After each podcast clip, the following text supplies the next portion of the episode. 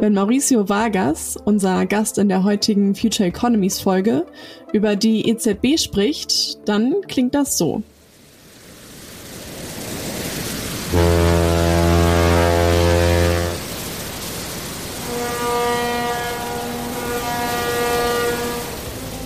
Natürlich nur im übertragenen Sinne, denn was er eigentlich meint, ist das.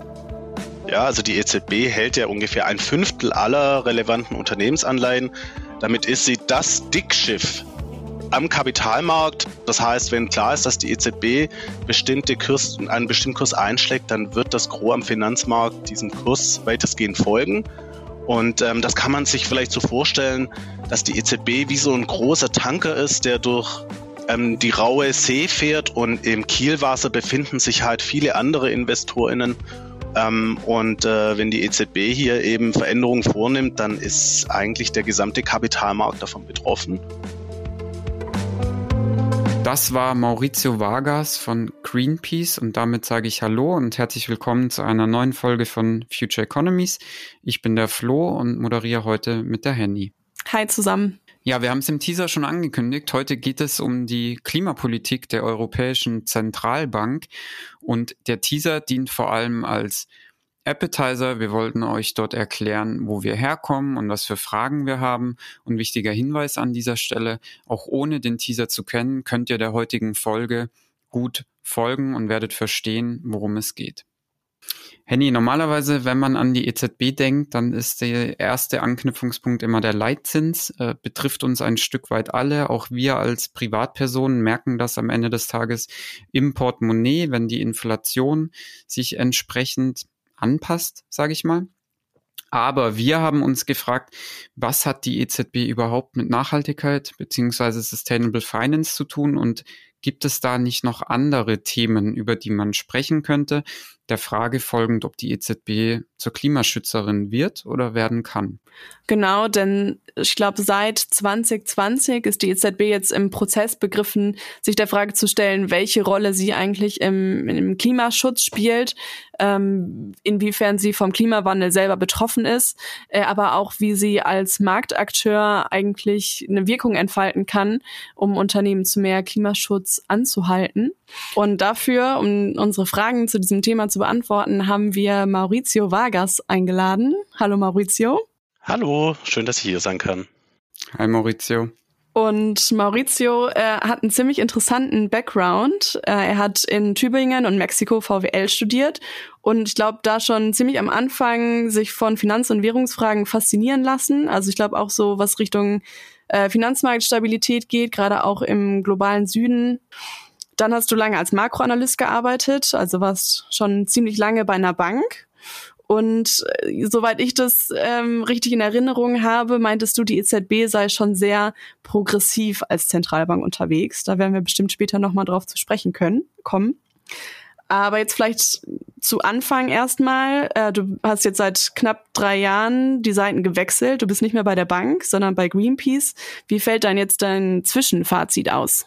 Ja, das äh, Zwischenfazit ist sehr gut. Der Grund, warum ich damals gewechselt bin, ist, dass ich einfach für mich gemerkt habe, dass ähm, äh, ich davon überzeugt war, dass ich mehr tun muss, um eben die ökologischen Herausforderungen, speziell auch de, die Klimakrise, ähm, um ihr zu begegnen. Und äh, in meiner alten Funktion habe ich nicht das Gefühl gehabt, dass ich da an der richtigen Stelle sitze. Und ähm, dieses Gefühl habe ich jetzt bei Greenpeace sehr wohl.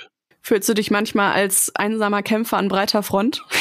Jein, also ich glaube zum einen ist es doch so, dass sehr viele Menschen die Sorgen teilen. Ich glaube, es ist für viele, für viele und ich denke, es ist auch die große Mehrheit der Menschen klar, dass die Klimakatastrophe und die Artenkrise uns wirklich Grund zur Sorge geben und auch ähm, Handeln erfordern.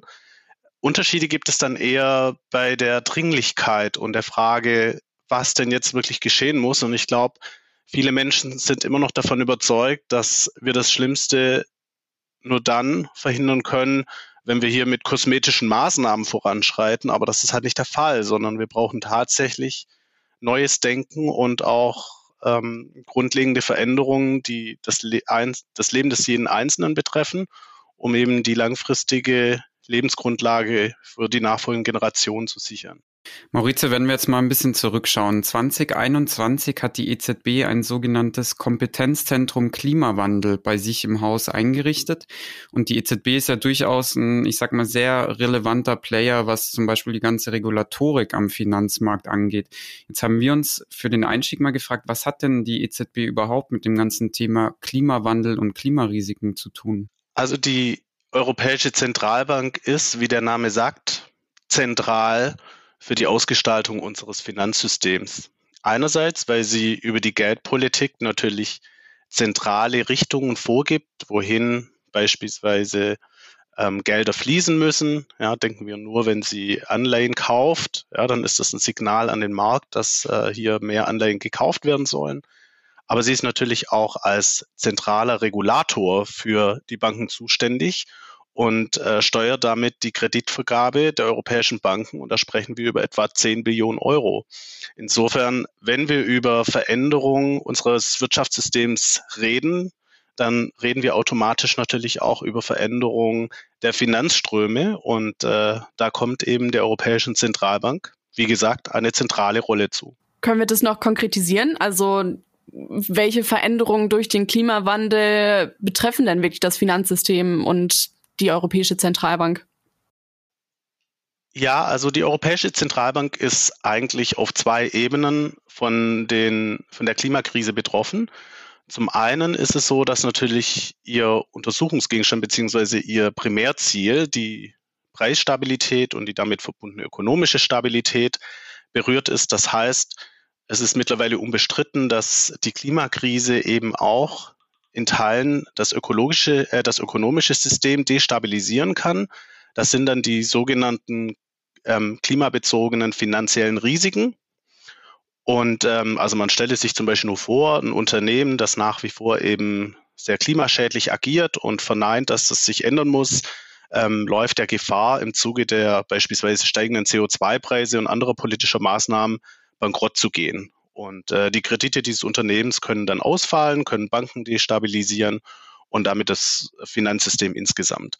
Das heißt, es gibt eben Punkte, wo die Klimakrise direkt auch auf die Zielfunktion der EZB einwirkt. Aber darüber hinaus ist auch klar, dass die Europäische Zentralbank als europäische Institution an das völkerrechtliche Pariser Klimaabkommen gebunden ist auch an die Unterstützung der europäischen Gesetzgebung gebunden ist. Das ist ja im sogenannten Sekundärziel der EZB auch explizit genannt, ja, die Unterstützung der Wirtschaftspolitik der EU. Und insofern muss die EZB darauf achten, dass ihre Geldpolitik nicht die politischen Ziele der EU untergräbt. Jetzt mal ganz spitz. Trägt die EZB mit ihrem Tun und Schaffen zum Klimawandel bei?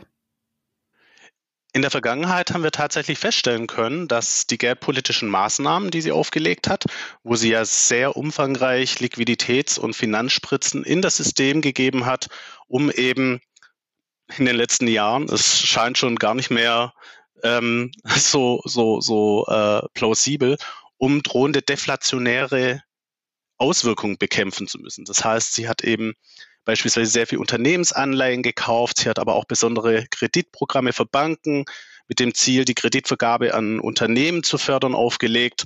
Und was wir da festgestellt haben, ist, dass eben diese Kredite bevorzugt in besonders klimaschädliche Unternehmen flossen. Das heißt, wenn man sich anschaut, welche Rolle beispielsweise fossile Energieunternehmen in der Wirtschaft haben in Bezug auf Wertschöpfung oder Beschäftigung, dann haben sie wirklich nur ähm, ein Bruchteil oder macht das nur einen Bruchteil dessen aus, was sie an Finanzierung von der EZB erhalten haben. Das heißt, man kann sagen, die EZB hat überproportional besonders klimaschädliche Unternehmen finanziert. Wir sprechen da von dem Carbon Bias. Das ist mittlerweile eigentlich auch unbestritten. Das hat die EZB auch anerkannt. Und die große Frage ist jetzt, wie die EZB von diesem Carbon Bias, also dieser klimafreundlichen impliziten Subvention ähm, über die Geldpolitik, wie sie da runterkommt. Über diese Asset-Käufe, diese Anleihenkäufe werden wir auch später nochmal sprechen.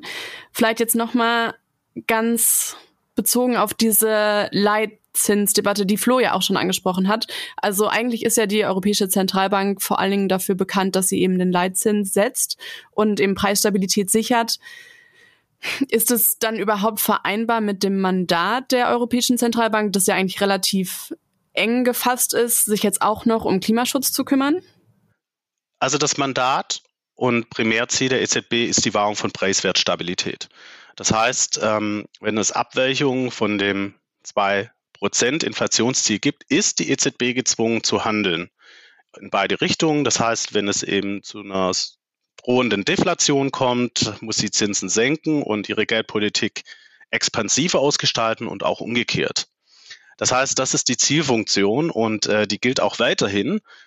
Was sie aber nicht tun darf, ist ähm, ungewollte Nebenwirkungen außer Acht lassen. Also das kennen wir von anderen Bereichen, beispielsweise der Finanzstabilität, aber zum Beispiel auch ähm, vertragsrechtliche Verbote. Also denken wir an das Verbot der monetären Staatsfinanzierung. Der EZB ist es ja nicht erlaubt, direkt Mitgliedstaaten zu finanzieren. Ähm, das sind Nebenbedingungen, unter denen die EZB ihre Geldpolitik ausgestalten muss. Und eine weitere Nebenbedingung ist eben auch, dass sie die Nachhaltigkeitsziele der EU, und da sticht natürlich der Klimaschutz raus, dass sie das auch nicht untergraben darf. Das heißt, ähm, wer Volkswirtschaft studiert hat, kennt das aus der Mathematikvorlesung. Wir haben hier quasi ein Optimierungsproblem. Das heißt, es muss ein Ziel erreicht werden unter unterschiedlichen verbindlichen Nebenbedingungen und ähm, Klimaschutz gehört da einfach dazu. Ja? Und daraus folgt aber auch, dass es sich hier quasi nicht um eine Zielkonkurrenz handelt, sondern dass es eben einfach um ein Optimierungsproblem unter Nebenbedingungen handelt, das das Primärziel aber nicht grundsätzlich in Frage stellt. Bevor wir noch tiefer in die Instrumente reingehen, vielleicht noch eine Frage. Wir sind uns ja wahrscheinlich europaweit einig über das Mandat der Preisstabilität. Also da wird es jetzt unter den Ländern nicht viel unterschiedliche äh, Sichtweisen geben. Aber wie ist es denn jetzt rund um das Thema Nachhaltigkeit? Weil wir haben ja gesehen bei der Debatte zur EU-Taxonomie, ist Atomkraft nachhaltig, ist Gas nachhaltig? Ja, nein, da sind sich die Länder ja nicht einig. Stehen sich da die Länder dann am Ende des Tages vielleicht im Weg, wenn es um Nachhaltigkeit bei der EZB geht? Also die Diskussion um Nachhaltigkeit muss man eigentlich grundsätzlich zweigeteilt betrachten. Zum einen ist es sehr schwierig, einen einheitlichen, ich sage jetzt mal, Goldstandard für Nachhaltigkeit zu definieren. Das heißt, es gibt immer unterschiedliche Meinungen dazu, was denn jetzt wirklich 100 Prozent äh, nachhaltig ist. Da spreche ich von dem Goldstandard. Und da gibt es eben auch diese Unterschiede, die in der EU-Taxonomie aufgetreten sind. Aber wir dürfen nicht vergessen, dass es gleichzeitig auch die Frage gibt, was sind denn Geschäftstätigkeiten, die heute schon eindeutig von einer großen Mehrheit auch der, der Mitgliedstaaten als nicht nachhaltig angesehen werden. Und dazu gehören eben äußerst klimaschädliche Aktivitäten dazu, aber denken wir nur an, an Raubbau in den, Ur in den Regenwäldern, Kinderarbeit etc. Das heißt, gesellschaftlich wissen wir, welche wirtschaftliche Aktivitäten wir definitiv nicht haben wollen. Und ähm, daran sollte sich eben auch die EZB orientieren, ohne in die Detaildebatte einzusteigen, was denn jetzt wirklich nachhaltig ist. Ja, also es geht eher um die No-Gos, um den Mindeststandard, als um die Frage, ob wir jetzt hier einen goldenen Standard für Nachhaltigkeit definieren müssen. Dafür ist die EZB gar nicht in der Lage und auch nicht mandatiert.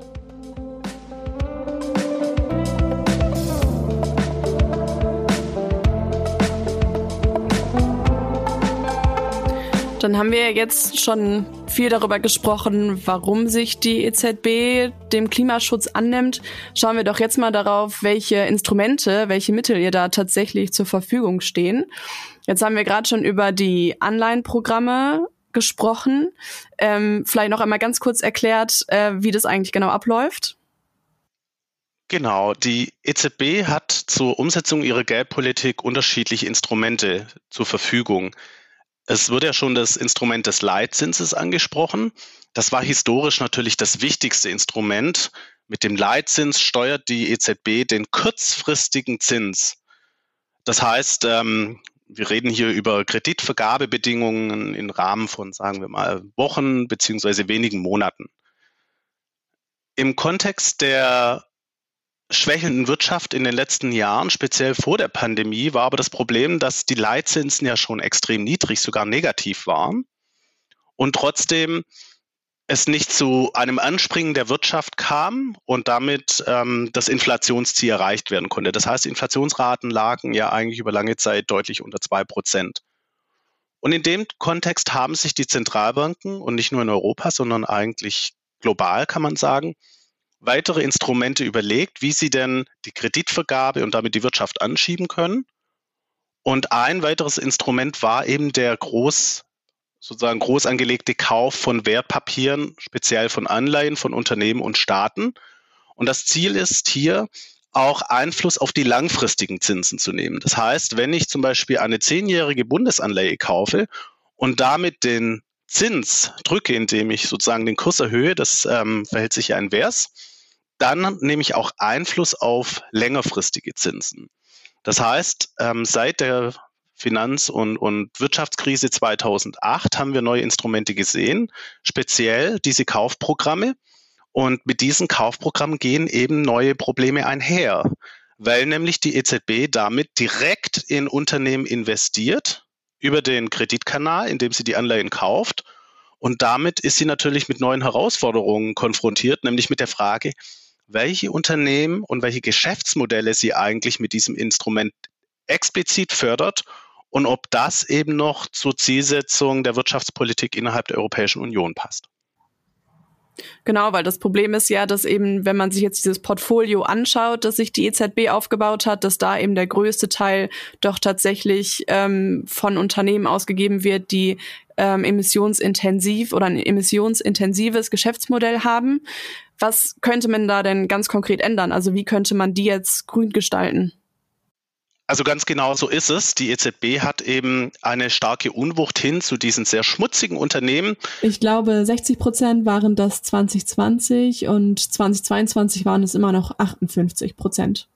Ganz genau. Also es sind etwa 60 Prozent der, des ähm, Vermögens in den Anleiheprogrammen gehen an Unternehmen, die nur weniger als 20 Prozent der Wertschöpfung ausmachen und ähm, aber eben sehr klimaschädlich sind. Also da haben wir zum Beispiel die fossilen Energieunternehmen, Total etc.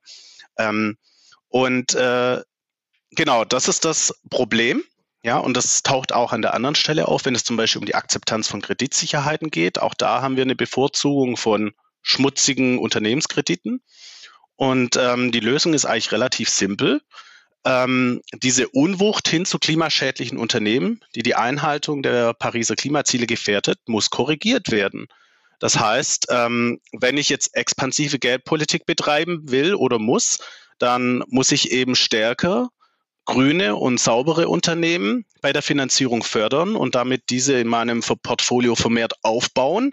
Wenn ich aber so wie das jetzt der Fall ist, ähm, restriktive Geldpolitik betreiben muss, um die Inflation zu bekämpfen, dann muss ich halt auf der schmutzigen bzw. braunen Seite meines Portfolios schneller ähm, abbauen und dort die Straffung stärker voranfahren als beispielsweise ähm, im grünen Bereich meines Portfolios. Das heißt ganz konkret, aktuell wäre es einfach angesagt, bevorzugt die sehr schmutzigen, klimaschädlichen Unternehmen zu verkaufen, die nach wie vor keine Politiken haben, die zum 1,5 Grad Ziel von Paris passen und ähm, die Straffung speziell im schmutzigen Bereich damit besonders ausgeprägt zu machen. Ja, während der grüne Bereich dann weniger stark betroffen wäre. Und das ist ja genau das, was wir perspektivisch brauchen. Wir brauchen ja eine Umschichtung der Kapitalströme hin zu den grünen Geschäftsmodellen, weg von den schmutzigen. Jetzt hat aber die EZB äh, durch die Einkäufe der Unternehmensanleihen auch für ein bisschen Wirbel gesorgt in der Szene. Ist ja jetzt nicht ganz unumstritten.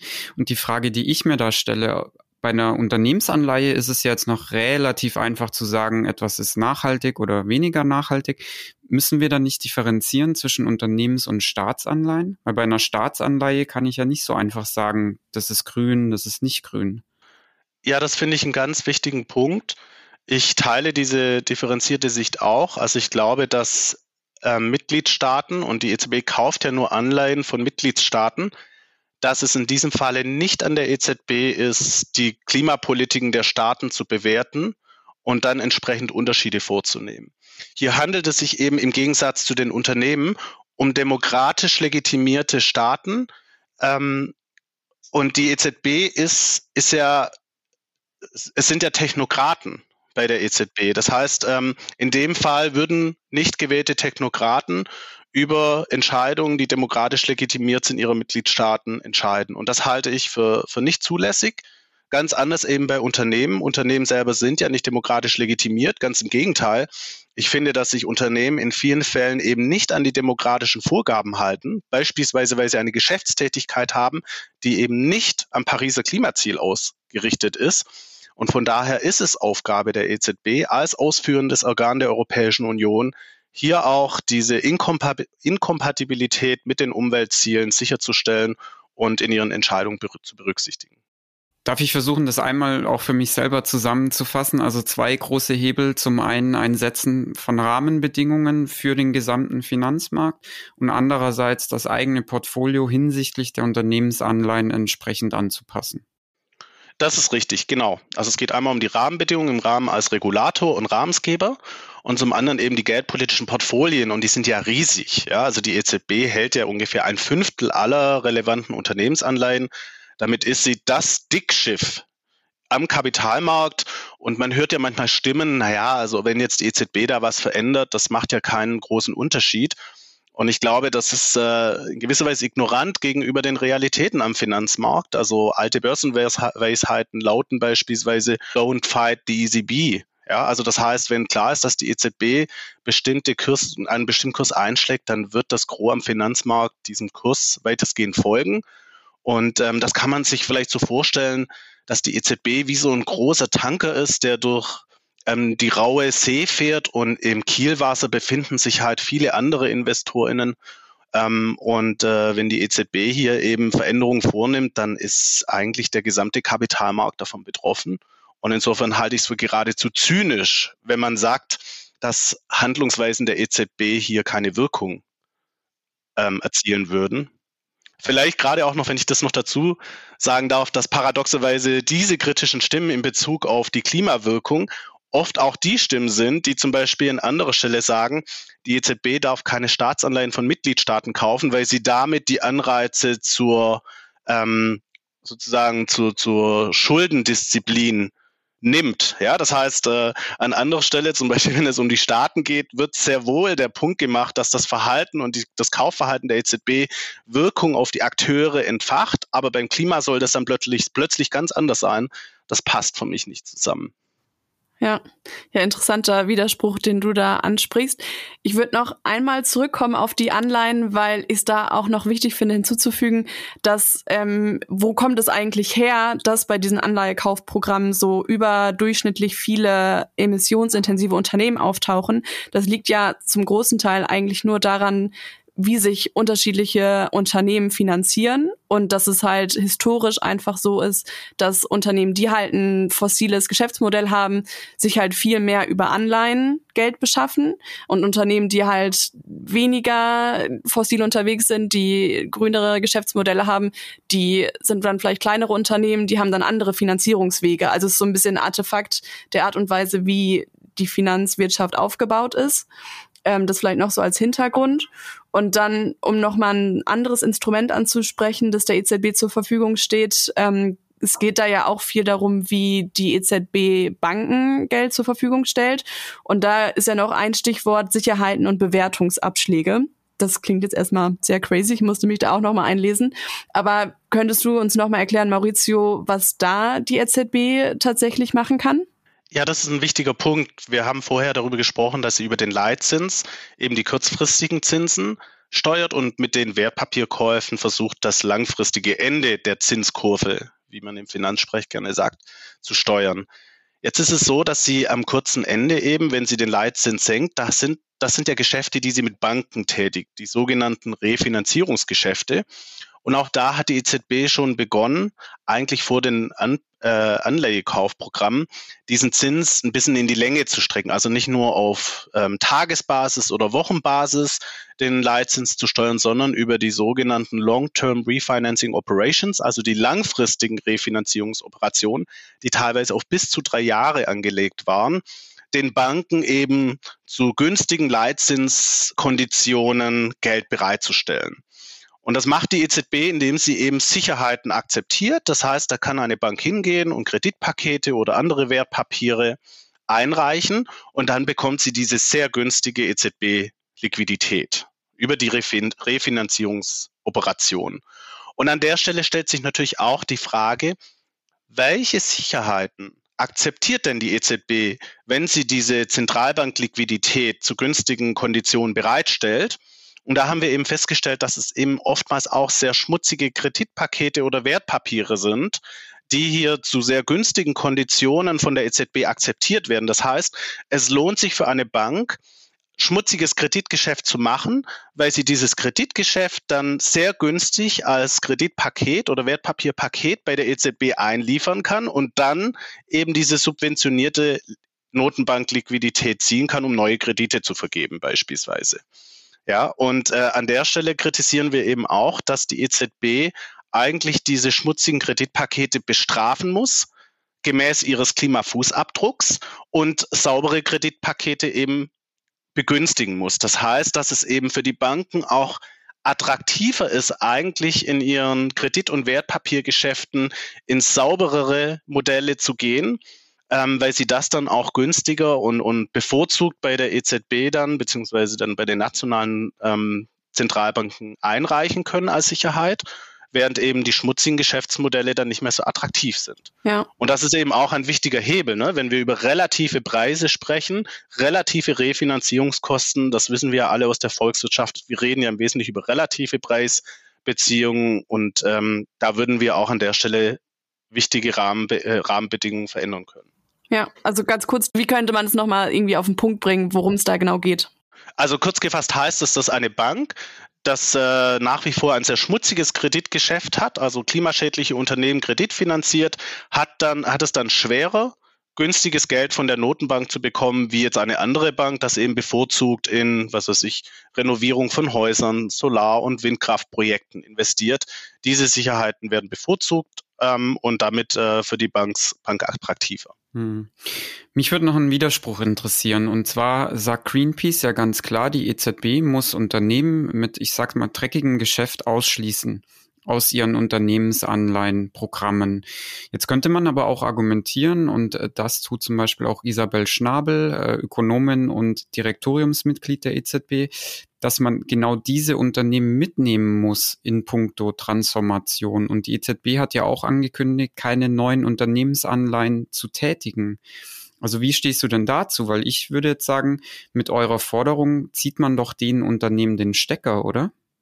Ja, also zunächst mal ist es ein beliebtes Argument der Finanzbranche generell, und das ist das, was eben Isabel Schnabel hier auch aufgreift, zu sagen, naja, wir müssen ja in den schmutzigen Unternehmen investiert sein, um die Veränderung auch aktiv vorantreiben zu können.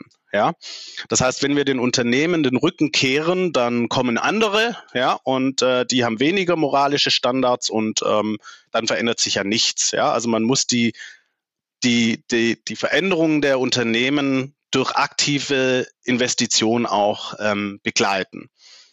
Das merkt man schon, dass das im Kontext der EZB ziemlich absurd ist, weil wir reden hier ja über die Schuldenseite und nicht über das Eigenkapital. Also man kann dieses aktivistische Investieren durchaus noch in Teilen ernst nehmen, wenn wir über Aktionäre sprechen, die auf Hauptversammlungen die Möglichkeit haben, Einfluss zu nehmen auf das Geschäftsmodell eines Unternehmens.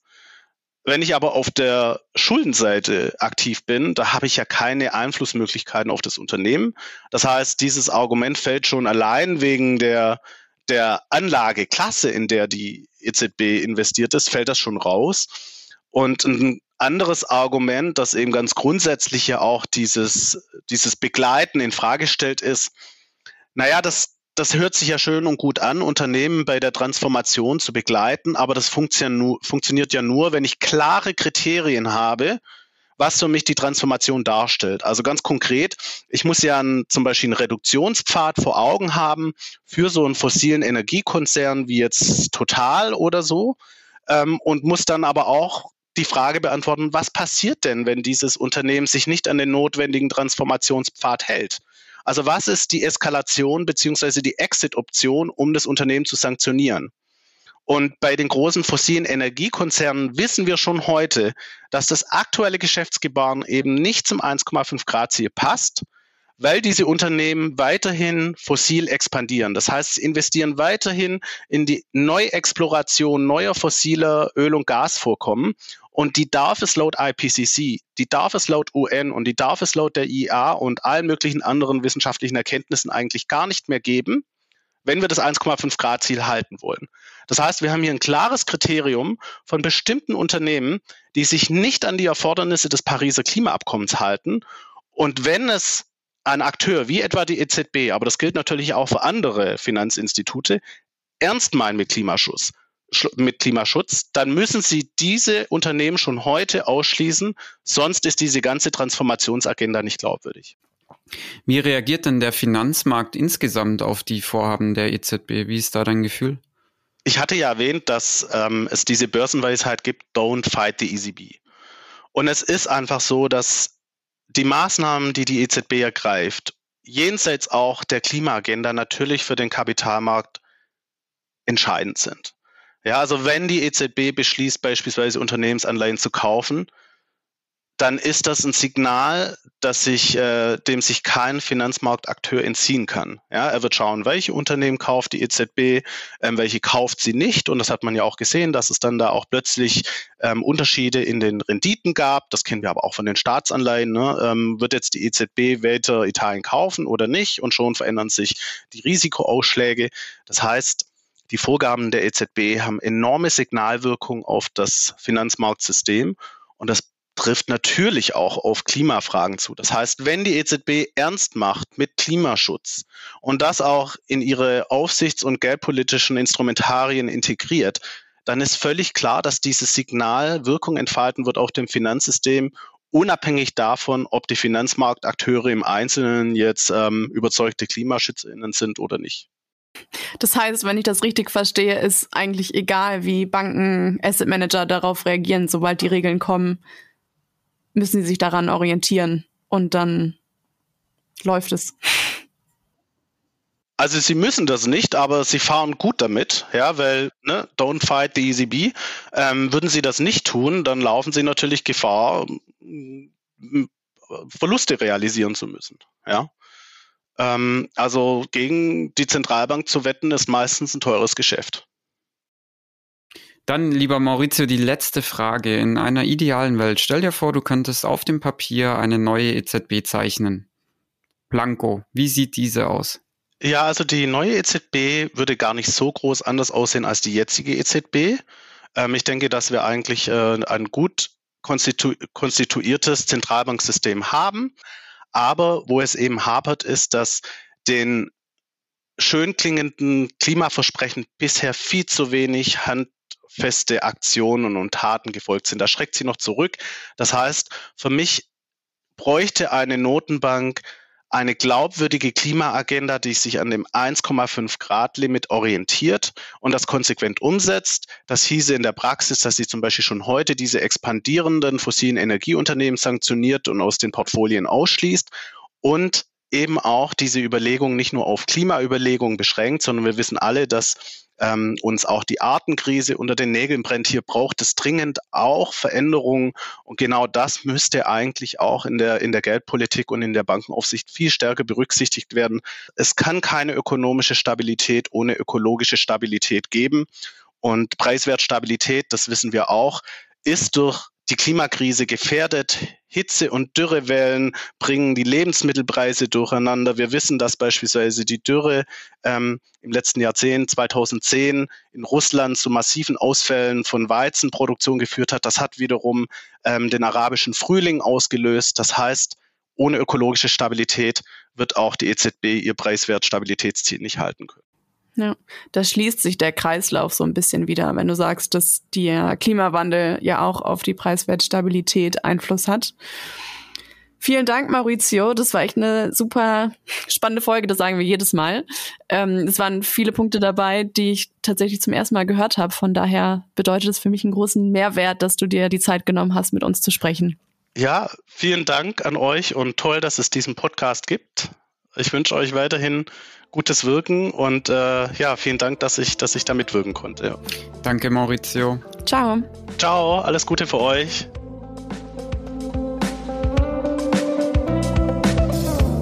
Das war unser Gespräch mit Maurizio Vargas. Flo, du hast vor der Folge gesagt, dass du fast ein bisschen Bammel hast vor der Aufnahme. Wie geht's dir denn jetzt danach? Ja, ich würde sagen, ich gehe trotzdem noch mit ein paar Fragezeichen raus. Äh, mein Bammel war ja eher darauf begründet, dass ich kein VWL-Profi bin und ich bisschen Angst hatte, dass ich zwischenzeitlich verloren gehe. Aber insgesamt fand ich es echt einen sehr schlüssigen, schlüssigen Argumentationsstrang eigentlich von Maurizio. Ähm, um da vielleicht gerade mal anzuknüpfen, der erste Punkt, der mir wirklich aufgefallen ist, ist die starke Rolle, die er der EZB im Punkto Regulator und Signalwirkung zuschreibt. Also er sagt ja wirklich ganz klar, die EZB hat dort einen großen Hebel, wenn sie die Spielregeln festlegt und damit dann auch Signale in den gesamten Markt sendet. Dieses Bild von dem großen Schiff und dann den ganzen anderen Playern, die im Kielwasser unterwegs sind, war da schon ziemlich eindeutig, ja. Und für mich vielleicht der zweite Punkt noch äh, ist der Mythos der Transformation. Also ich persönlich, ich glaube, man könnte drüber streiten, ob man es nicht ein bisschen anders sieht. Ich meine, sind wir ehrlich, wenn jetzt Shell und Eni und Total und Co. anfangen würden, ernsthaft nachhaltige Projekte zu finanzieren, dann sind die einfach wahnsinnig kapitalstark. Die, die haben das Geld. Aber die Frage ist halt, wie viel Solarparks aufzubauen oder eine Wasserstoffanlage aufzubauen, damit deren Kerngeschäft und deren Kernkompetenz der Exploration fossiler Energieträger zu tun hat, oder? Also wie glaubwürdig ist es, dass sich diese Unternehmen ergrünen können? Ich verstehe den Punkt zu sagen, hey, wenn du den, ähm, wenn du die rausnimmst aus diesen Unternehmensanleihenkäufen, dann bist du dort viel strikter, viel klarer in den Signalen. Die werden dazu gezwungen, dass sie ihre Ziele etc. anpassen. Ob es dann am Ende des Tages die Wirkung hätte im Sinne von, wir ziehen den, den Stecker, ähm, weiß ich nicht. Also es bleibt für mich noch ein bisschen unbeantwortet. Da frage ich mich aber auch, ob es da die eine Antwort gibt. Ja, was bei mir hängen geblieben ist, ist vor allen Dingen, dass der Hebel, also eigentlich wie du auch gesagt hast, ne, der Hebel der EZB ist doch größer, als ich jetzt, glaube ich, vor dem Gespräch angenommen hätte. Und gleichzeitig ist es aber schwierig. Die EZB hat jetzt hohe Ziele, große Ziele formuliert, die sie sich gesetzt hat, ähm, hat bestimmt auch marketingmäßig davon profitiert. Aber jetzt in der Umsetzung hapert es dann eben doch.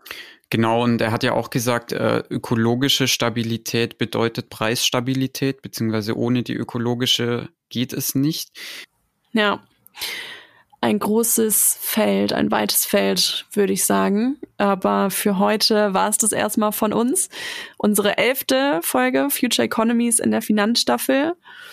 Und wenn ihr noch Fragen zu der Folge habt oder generell Lob oder Kritik für uns übrig habt, dann meldet euch gerne über unsere sozialen Medienkanäle, über Instagram, Twitter, LinkedIn oder über unsere E-Mail-Adresse hallo at future-economies.de. Und wir freuen uns natürlich, wenn ihr uns euren Freunden und Bekannten weiterempfehlt. Und damit, Henny, sagen wir Tschüss und bis zum nächsten Mal. Bis zum nächsten Mal. Ciao.